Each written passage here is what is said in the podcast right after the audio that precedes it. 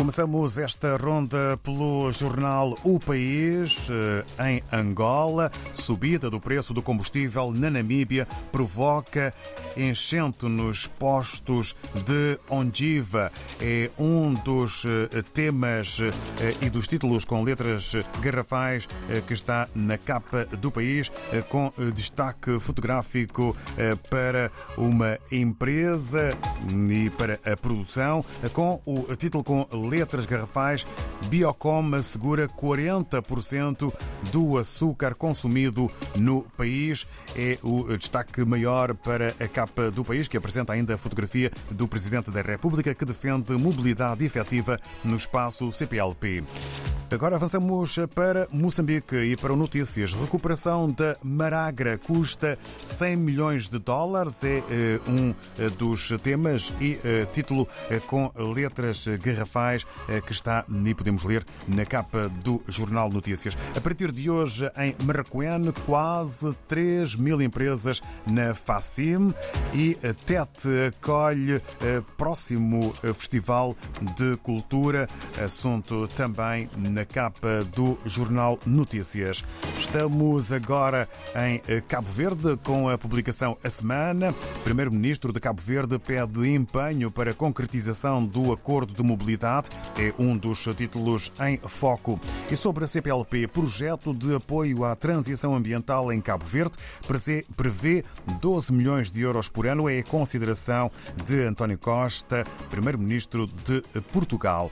Na Guiné-Bissau, olhamos para os destaques da publicação O Democrata. Presidente da República Sissoko afirma não há nenhuma sustentabilidade que resista à prova do tempo da CPLP como qualquer outro empreendimento humano. É um dos títulos que marca a imprensa guineense hoje. E sobre a abertura da 14ª Cimeira da CPLP, Presidente da República de São Tomé quer mobilidade plena de cidadãos da CPLP.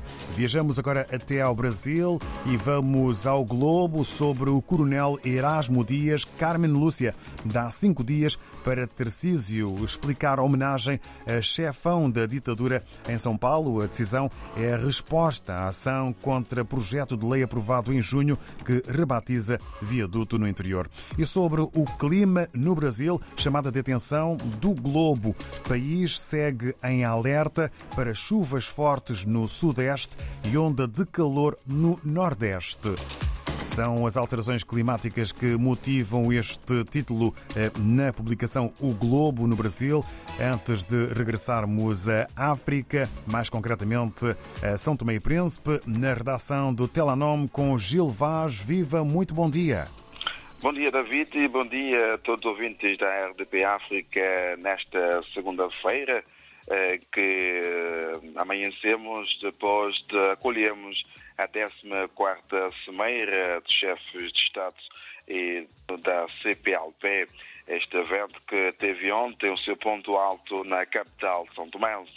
E fazemos já destaque nesta segunda-feira com o seguinte título: São Tomé e Príncipe preside a CPLP até 2025. O presidente de Angola, João Lourenço, entregou ao presidente Carlos Villanova o martelo da presidência da CPLP e foi esse momento alto da 14ª Cimeira dos chefes de Estados e do governo da CPLP, onde São Tomé e Príncipe terá dois anos de mandato com o tema Juventude e Sustentabilidade.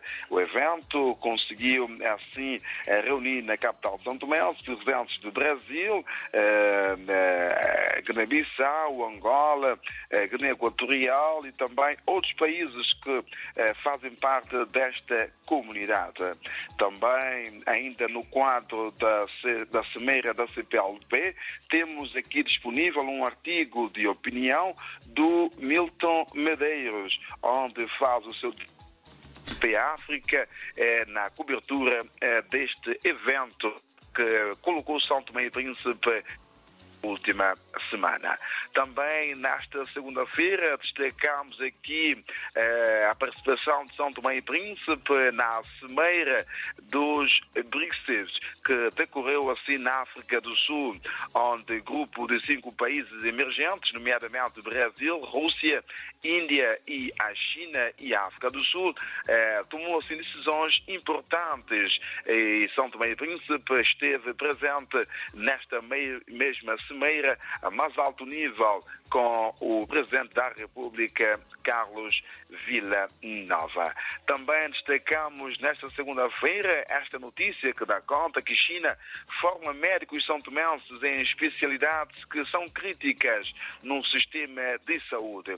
É uma notícia que nós também podemos conferir nesta segunda-feira. E com concernente ao desporto, temos aqui destacado a participação de São Tomé e Príncipe nos Mundiais do Atletismo e também resultados dos jogos do Campeonato Regional de Futebol referente à 15ª jornada. Então são essas notícias que marcam esta segunda-feira o jornal Telenor.